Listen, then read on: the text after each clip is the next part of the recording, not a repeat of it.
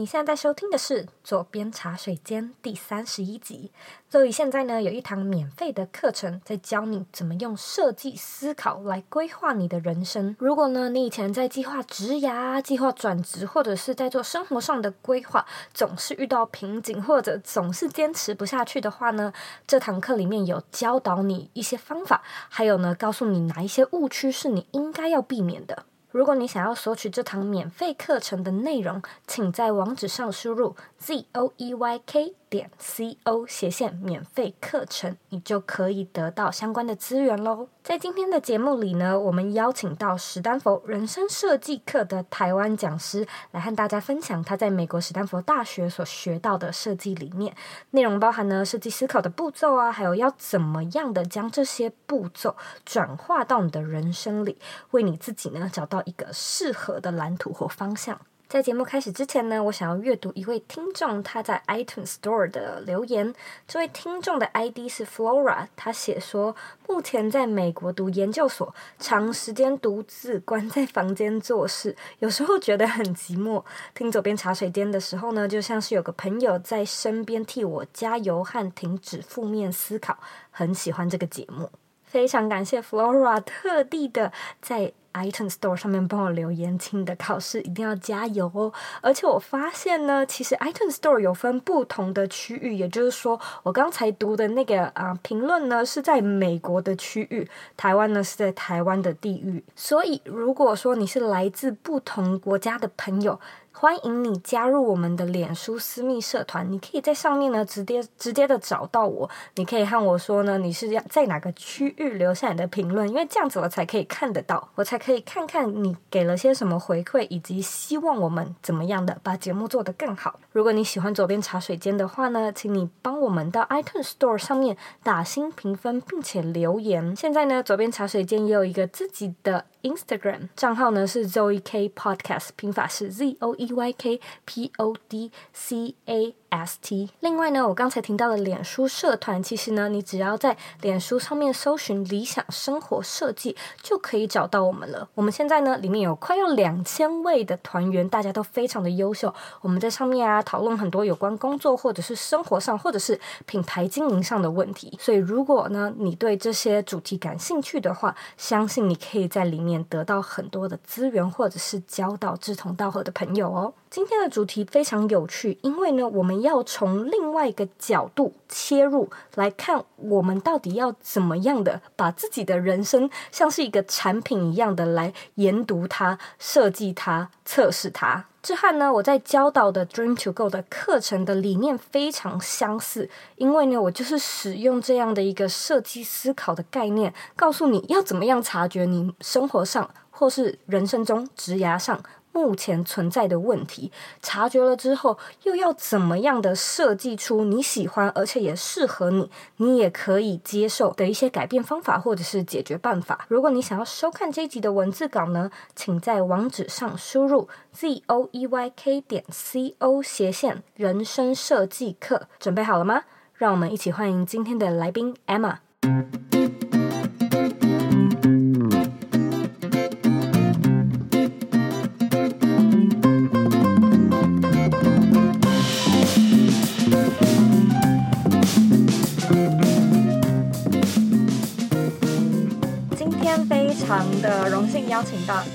来到我们的节目上。Hello，Emma。Hello，Hi，Emma，可以稍微请你和听众们自我介绍一下吗？嗯、um,，Hello，大家好，我是 Emma。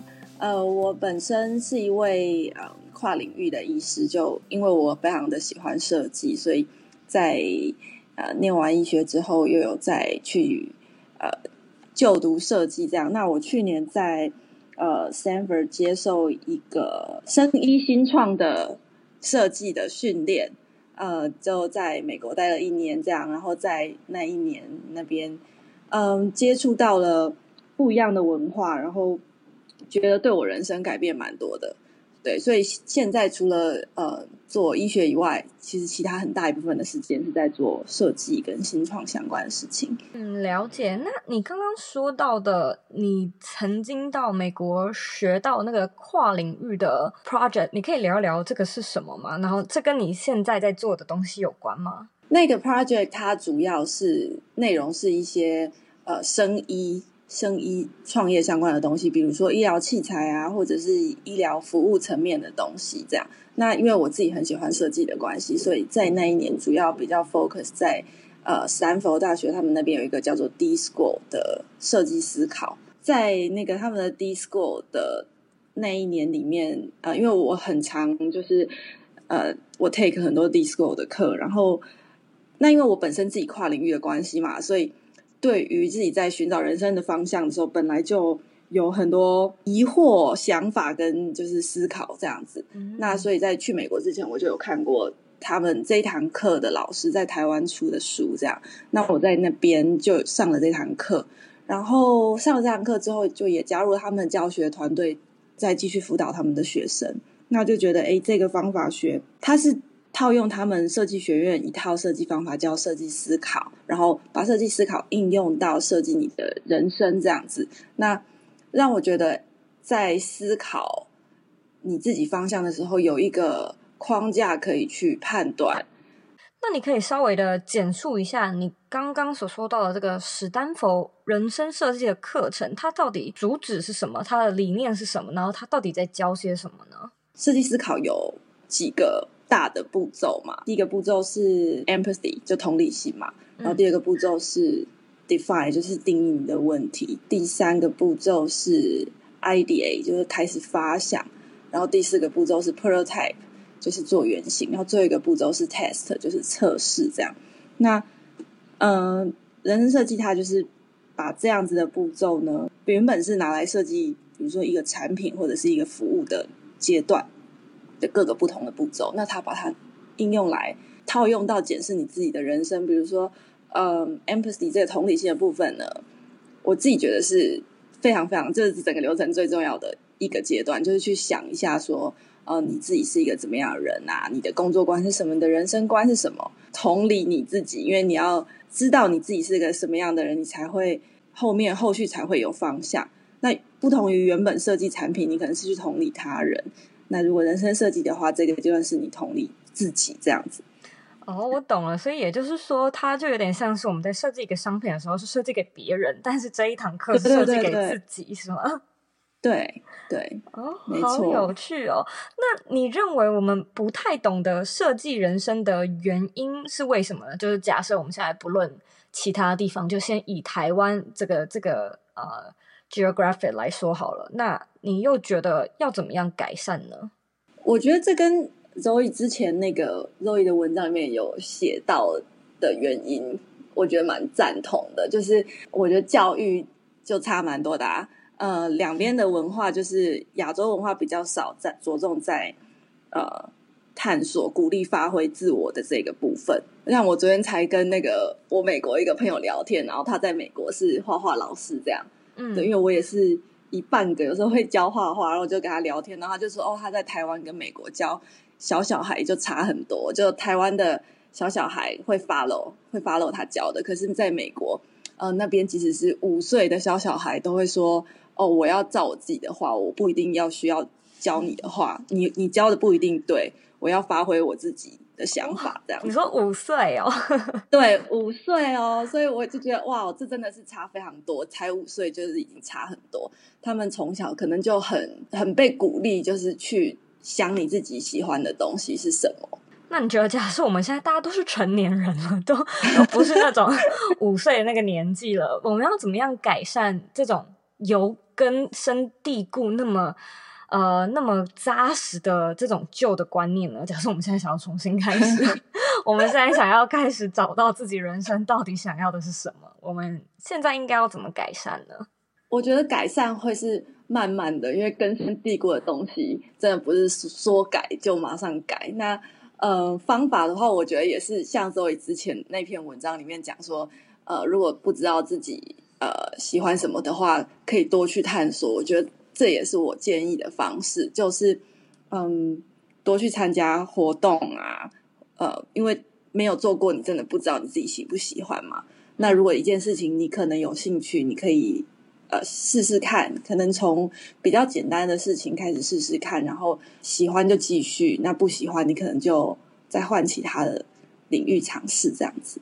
嗯嗯嗯，而且老实说，我也还蛮建议听众们就是，呃，做一些没有目的的事情，就是因为我觉得，嗯、呃，在现代的社会中，我们做很多事情都会有目的。就假设我可能本身是一个设计师，嗯、然后我就会希望我在这个领域很有很有发展性。但假设呢，我业余是一个随便呃摄影师好了，那是我的兴趣，然后我就会开始在做一些有关摄影的东西。可是我在做这件事情的同时呢，我很难不去期望我未来可以在摄影这一块有某一些发展。就像是 Emma，你可能有在画画嘛，然后你可能也会希望就是这个事情在未来会有一些可以达成的目的，有一些是对目标。然后我后来就发现，这个就是我们每一个人都会有这样子，然后我们就把期望给他给自己很多的期望。那我后来就觉得那样子，就是尽管你在做一些很像是兴趣的事情，都会有压力。就像是我可能 业余的时候，我会看书，呃，这这是我自己的兴趣。但是有的时候呢，我会发现我自己连看书的时候都都有一点点的在想说，哦，我能不能从这本书中找到一些灵感，然后我我可以来写一些文章这样子。所以我觉得这个。嗯、呃，不是很健康，但是我也是在努力中，就是能不能尽量的去做一些完全没有，也也不是说意义不意义，就是完全没有目的性的事情，然后就是去探索，因为透过没有目的这个这个目的，你可以比较尽情的享受。哦、我知道，就像你之前那个，嗯、我知道你有一集录影说，就是因为好玩，所以会继续下去嘛，这样。对对对。所以我觉得你先去找好玩的事情喽，就是先不要，所以就是目的是先不要去想说，呃，我可不可以来找到我的人生的志向，我可不可以来找到我的其他的什么意义之类的，就先不要，嗯嗯嗯，先不要管这些事情，先去选你觉得好玩的事情来做。嗯，呃，那我想要问一个呃问题，就是我有稍微去。网络上逛一下你们的活动页，所以我就有稍微看一下这个人生设计课到底在讲什么。然后其中呢，我看到有一个名词叫做“奥德赛计划”。所以我有，嗯、呃，我有点好奇，因为我是门外汉嘛，所以我不太知道这到底是在讲什么。然后这好像是一个你们会运用来教学的一个 tool，你可以解释一下奥德赛计划是什么吗？OK，奥德赛计划是在前面那几个步骤，就我刚刚讲的那那五个步骤之后，让学生自己发想的一个你的人生计划。然后这堂课里面我们会做三个人生计划，因为呃。我们认为你的人生其实可以有很多种版本，然后不要执着于选说哦，我要做到一个最好的版本，因为其实可能会有很多是更好的版本，就是很多 better 的版本，instead of 一个 best 的版本这样子。嗯哼。然后在课堂上的时候，我们会鼓励大家尽量去想三个比较不一样的版本，就像我们在做设计，我们不会设计三种很一样、比较类似的。的的的产品嘛，我们可能会设计三个方向比较不一样的，然后再去想说，哎，哪一个时候我们可能可以选哪一个这样。然后有时候学生可能会不知道，呃，三个怎么不一样，然后我们就会建议他说，一个一个 plan 就是你现在在做的事情，然后一个 plan 就是你呃现在在做的事情，你现在在做的工作可能哪一天没有了，比如说呃，你当老师哪一天被 AI 取代掉了，你不能当老师了，那你会做什么？然后第三个方向，我们可能会建议他说：“呃，是你不用再担心呃金钱来源了，反正你不用管钱了的话，你会你会做什么？这样子，嗯，然后画出三个呃五年的计划，那给大家画出来，然后去思考一下，在这三个计划里面，你的自己的资源怎么样？像是你自己的自信啊，或者是。”呃，热爱程度啊，等等的，去给这三个呃 plan 评比，这样子。你觉得在工作坊中，这个练习能够怎么样去帮助大家厘清他们的目标呢？就假设他们可以去评估现在他们缺乏的是什么吗？嗯、还是说，经由前面的练习啊，我觉得 empathy 那个部分真的是非常的重要。就是你想想看你自己是谁，然后你自己的。价值观是什么？其实也很像 Zoe 之前提到的那个 Ikigai 那四个圈圈嘛。嗯，就你如果可以在不同的圈圈，比如说在人生设计里面，我们是说人生观、工作观跟你对自己的认识。那我觉得其实 Ikigai 也是另外一种方法，它是用了哦你自己喜欢什么啊，然后你擅长什么等等的。嗯，那这些圈圈的交集就是你最一致的地方嘛。那如果你可以找到你最一致的地方，你就可以在画 plan 的时候去对照说，哎，这样子的 plan 跟我自己刚刚评估出来的这这些东西是不是一致的？这样子。那假设，嗯，嗯，我们是还没有上过这堂课，就是我们没有接触过这个人生设计思考。那如果说只是在日常中的话，我们要怎么样运用你刚刚说的那种设计思考来锻炼自己呢？常常观察自己还蛮重要的。我觉得 Zoe 的文章里面也提到一些，哎，好像是广播吧，也有提到一些我觉得不错的方法，像是之前你好像有提过时间管理啊，这个是我自己呃蛮喜欢。观察我自己的部分，就是比如说哦，一件事情做了多久，然后在这件事情里面，我花的这段时间，我感觉怎么样？呃，在人生设计里面，其实有一个东西叫做能量地图吧，我有点忘记中文叫什么，就是我们会把每一件事情做做的事情的能量画下来。比如说我做这件事情的时候，呃，是正能量比较多还是负能量比较多？嗯，就是其实有一点像。写日记这样，不过就是把它视觉化，画一个 X Y 轴这样。比如说今天的第一件事情，正能量多少，负能量多少，画在同一个柱子上，呃，就是柱状图，好几个柱状图。可能今天我有五件事情，然后五件事情的正负能量各是多少？然后我会在正能量很多或负能量很多的事件上特别去观察自己，说是为什么？比如说。哦，正能量很多，可能是因为和朋友相处啊，可能是这个空间我喜欢这样等等的。然后负能量可能是因为天气呀、啊，或者是什么原因这样。那观察了几次之后，你就会发现，可能在什么状况下你负能量是很常见的，那你就要避免会给你负能量的那些因子，这样子。等于就是去了解自己怎么样会开心，怎么样会不开心，然后去判断自己的喜好，这是个蛮好的方法诶，觉得可以可以做个笔记，因为我自己有发现，我以前在台呃台北，就是还在办公室的时候上班，我有默默的发现，只要天气不好，我的心情就会不大好。Oh. 然后我我记得我一开始的时候，就是可能高中。刚毕就大学的工作时期，我就会觉得我会因为这么无聊的事情而影响到自己的心情嘛？但是那一整天的心情，就是又有一种说不上来的一种。跟你讲，就就觉得很阿杂，就觉得哦，那天好 好烦哦。可到底在烦什么？难难道只是因为天气吗？难道只是因为太热、太冷或下大雨吗？但是我我就是这样一直观察，然后我后来就发现，呃，好像真的是哎，就没 就没想到我会因为一个天气就影响我自己的心情那么重要。但就是也没有什么对或不对，就就是这就是我，或这就是你嘛。那假设你是一个很容易被天气影响到的人。你可能就是搬去南部啊，或是到一个阳光比较好一点的地方，心情就会好一点。而且像我现在在洛杉矶，就是普遍很热，然后普遍都是大晴天。Oh, 对，你应该来过这，你应该知道。可是，在台湾的时候呢，很多冬天天空会是灰色的，然后、oh, 有差哦，我真的觉得有差。在那边的时候，会觉得哎、欸，好像一切都充满希望，那个阳光普照的。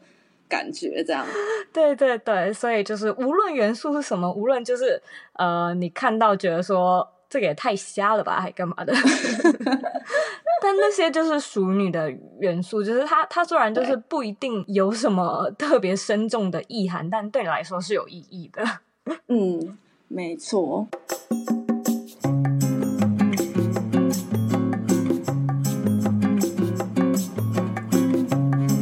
休息一下，进广告哦。欢迎来到二零一九年，你在今年有什么样的计划想要来实现呢？你是不是想要开始经营自己的个人品牌，或者是开始在家工作，到处旅行？Zoe 推出了一个特别的活动课程，叫做 Dream to Go 新年新希望特训班，来帮助你达成这些二零一九年的大小愿望。这门课程呢，我们会 cover 心态转换、计划拟定、把计划变成行动以及障碍化解的内容。我会手把手的呢，带你将抽象的希望变成可以被定义、可以被衡量，而且可以好好执行的 day-to-day action plan。如果呢，你受够了每年的新年新希望都没有下落，或者是你计划好之后却不知道到底应该要用什么方式来执行才最有效，这堂课程可以帮助你解决这些问题。如果你对这门课程感兴趣，请在网址上输入 z o e y k 点 c o 斜线 dream to go，拼法是 d r e a m。T O G O A L，你在上面呢可以找到更完整的课程内容，期待呢能够在课程里面见到你。广告结束，我们回到节目里喽。那你觉得，如果说我们这样子，呃，一直锻炼自己啊，然后练习，接下来的下一步是可以去领导我们找到一份自己热爱的工作吗？或生活？我觉得会，因为你自我觉察的能力提升了嘛。所以你会更清楚的知道自己喜欢什么，不喜欢什么。我自己后来就发觉，自由度这件事情在我生活中还蛮重要的。你借由观察什么样的人事实地物啊，会让你比较开心，你都可以依照这些去，就像有有一个指南针一样，你可以跟着它去找你比较喜欢的东西。假设我们现在听众他是有点。跟你一样的情况，他可能是医生，就你可能是医生嘛，所以你们会有一个固定，就必须要在呃在特定地点工作。那如果说是这样子的话，有一种特定专业，但是自己的内心可能又像你一样是一个期望自由的人，要怎么样取得一个中间的平衡呢？就是我的专业是这样，但是我又知道我热爱的生活可能跟这个有一点落差，该怎么办呢？好问题耶，就是因为我最近 最近我粉丝页上才有一个人问我说，他他也是生医领域相关的博士，那可是他也很喜欢插画这样，然后就问我该怎么办。我觉得从尝试他自己可能很喜欢的东西开始，就如果他也想要有一点自由度的话，因为一定不不见得工作会占满所有的时间，当然。也是有这样子啊，但是你还是可以找出一点时间，先从从事一点你喜欢的事情开始看看。在这个时间分配上啊，因为有些人可能会怕说，哦，我如果离开了我原本的这个赖以为生的行业，回不来了怎么办？这样，那我会建议大家可以思考看看，对，如果回不来会怎么样？你想好回不来之后会怎么样？然后你可不可以接受那样的状况？想清楚之后，你再去分配在原本的工作跟你可能新的想要尝试的领域的时间。我我会建议不用就是直接 quit，然后就是去新的领域这样子啦。可以慢慢的摸索这这中间两两者的浓度，然后找到一个自己比较喜欢的平衡点。嗯，或者是说，像是我现在可能也是有正职，然后我的兼职是在做就是这个 blog 的这件事情，然后等到可能收支跟我的正职差不多了，它就变成只是一个桥梁，就我的正职就变成一个只是桥梁的工作。那也许未来呢，我还是在做不呃我的 blog 的这件事情，但是。搞不好我还是可以兼职做一些我原本正职的事情，嗯、是吗？就例如说我啦，我可能是就兼职设计，但是就医生这个行业，我只是好奇问一下，可能医生护士这个行业会有办法是兼职的那种工作吗？可以耶，因为医师的话，他可以，你可以，如果你在诊所工作啦，你可以选择自己排诊的时间呐。即使在大医院工作，嗯，其实到主治医师之后，你也。会有更多的弹性去排自己的班。那在这样的状况下，其实我觉得会比较有自由度。那护士的话，护士的话，我比较知道的是他们的排班是会比较密密集一点啦、但是护士他其实也是有自己的排班时间的，所以我觉得还是都可以找到，可以安排出自己想要的那个平衡。哦，所以假设是一个正职的工作，它可能会规定你是一个医生或护士，你的排班要排多少天。但假设呢，你今天开始在做自己的一个其他业余的兴趣，呃，突然这业余的兴趣有开始呃赚到一点钱的时候，也许你就可以把你的正职变成兼职，然后排班少一点，是这样吗？嗯，我觉得可以诶。其实不止医生或护士，我我也有一些朋友，他可能在一间公司当行销，可是他跟我说，他跟他们谈好，就是他上班只上，比如说一到三这样子。那呃，史丹佛的这个人生设计课，你觉得适合哪样的人去参加呢？你在人生中遇到需要找方向的 moment。很多时候嘛，因为像有的时候是，即使是你你在现在的工作你很喜欢，可是你有时候还是会遇到，诶，那接下来下一步我是要去 A 地方还是去 B 地方这样？嗯，等于也不尽然是一个呃处在一个不好的情况，只是就是搞不好是有太多好的选择。对对对，这也有可能。那我来到最后一个问题。我想要问你，你认为理想的生活是什么呢？我觉得理想的生活是可以做自己喜欢的事情，然后用自己真正的样子活着。嗯，真正样子活着，这说的太好了。不然很多时候我们可能活在别人的期待下，但是可能也没有发觉，对自己没发现。过了一段时间才觉得，哦，原来我一直都。不是做真正的自己，然后可能会不太开心这样子。嗯，所以想要知道什么是真正的自己，来这个人生设计课应该 应该有帮助，应该可以察觉一下，或者试试看刚刚 Emma 说到那个正负能量的视觉表，我觉得蛮有趣的。那如果说大家对你感兴趣的话，在哪个平台上面可以找到你呢？来我的粉丝页叫做嗯、um, Emma Chance Idea Lab，我会再给你连接。好的，非常感谢你今天特地抽空来茶水间聊一聊。不会不会，谢谢你，谢谢谢谢。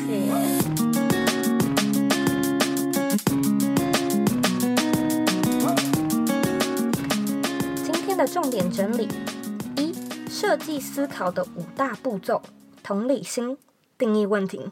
方案发想，做出你的 prototype，还有开始测试。重点二：如何察觉自己的情绪与能量？你可以制作呢你的能量地图，把你在做某件事当下的感觉画出你的正能量还有负能量的评比。借由这个方法呢，你可以慢慢的察觉自己在做哪件事的时候会感到开心，那哪些事会让你感到不开心？然后为什么会这样？有什么样的办法可以让你的生活越来越快乐。重点三，何谓奥德赛计划呢？它其实是一个人生发想的方法。人生呢，其实可以有很多种不同的版本。例如说，第一个版本，现在的你的人生，五年之后你会变得怎么样？第二个版本，如果说你被取代，例如说被 AI 或者是被机器人取代了，你会选择来做什么？第三个版本，如果说你不用担心金钱。你会做什么？那这些事情呢？再把计划拉长到五年之后，你会变得怎么样？借由这个方式呢，你就可以比较知道自己内心的期望，哪一些是梦想，哪一些是被现实绑住，哪一些只要你努力一点就有机会达成。你缺乏什么样的能力？你缺乏什么样的资源？要怎么样的去修正？怎么样的去补齐？我们今天在节目里讲到的内容呢，是基于一本书叫做《做自己的生命设计师》来做讨论。那书里面呢，讨论到的内容，我们在今天的节目里也都有讲到。我非常非常非常的推荐大家呢，去来看看这本书，来读一读。因为我自己本身呢是设计师出身，所以里面的很多概念呢，我都觉得非常非常的实用，而且这些概念真的就像是我们在设计一个产品的时候会用的手法。例如说，第一个同理心，Emma 刚也有说到，她觉得同理心是非常非常重要的，因为我们做设计、做产品，总的来说就是要解决某个问题。但是问题是什么？你首先在生活中要先发现问题。例如说，我在做某件事情的时候。不不开心，我的生活不快乐，我我去这间公司上班就觉得心情很郁卒，这样的都是一个问题，都是一个可以被解决的事情。可是很重要的事情就是你要去观察自己，你要去发现说现在我的生活到底怎么了。而且发现了之后呢，不能置之不理。有些人呢，他可能不太观察自己生活中到底发生什么事情，所以他们就是这样子，有点行尸走肉，或者是蒙着眼的过大家或者是社会期社会期望他们过的生活。那这样呢，就是蒙住眼睛，完全不想要管目前有什么样的问题存在。那有些人呢，发现了问题却不敢面对。例如说，明知道自己不喜欢这个工作，明知道自己不喜欢这个对象，明知道这个对象不喜欢你，你可能还是自己骗自己，然后不去想出解决办法。如果说你发生这样的情况呢，就代表你你对自己没有同理心。那这是一个有点悲伤，甚至有点可怜的事情，因为你明明值得更好的，你明明有能力来改变，但你却有意或无意的来忽略这个事情。那当我们能够用同理心来观察自己，你会知道呢，自己现在在过的生活可能跟你的理想生活不一样。这时候我们就察觉了。到了第二个步骤，我们开始要定义问题，哪些事情跟我的理想的人生的版本不符合，把它全部的列下来。列完之后呢，我们进到步骤三，方案的发想。有什么样的事件或步骤，或者是专案，可以让我一点一滴的更接近我的理想生活？也把它全部列下来。那这时候要运用到的呢，就是很多很多的资料收集嘛。资料收集可能会像是你要去看很多人的人生，你要去读很多人的故事，然后去看。哪一些人在过你理想的生活？如果说你完完全全没有一个概念，你也不知道自己想要什么的话，我们就先看，找到一个向往或者是。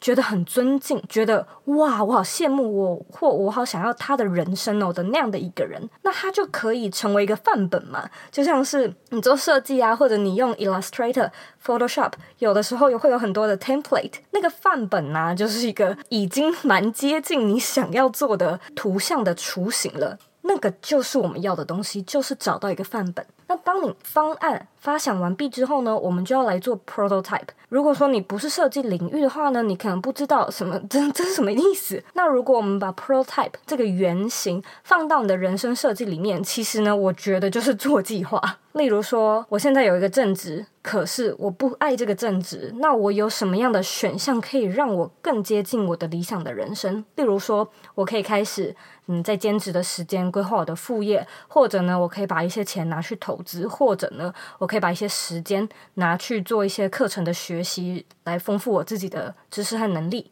那把你的这些原型设计完之后呢，它其实会长得有点像不同的 lifestyle。像这样子的话呢，你就有很多种不同的，也不是很多啊，可能就有呃两到三种、三到四种不同的 lifestyle。那你就可以去做测试，也就是第五个阶段，你一定要做测试。很多人呢也会卡在这个阶段，就是设计完之后。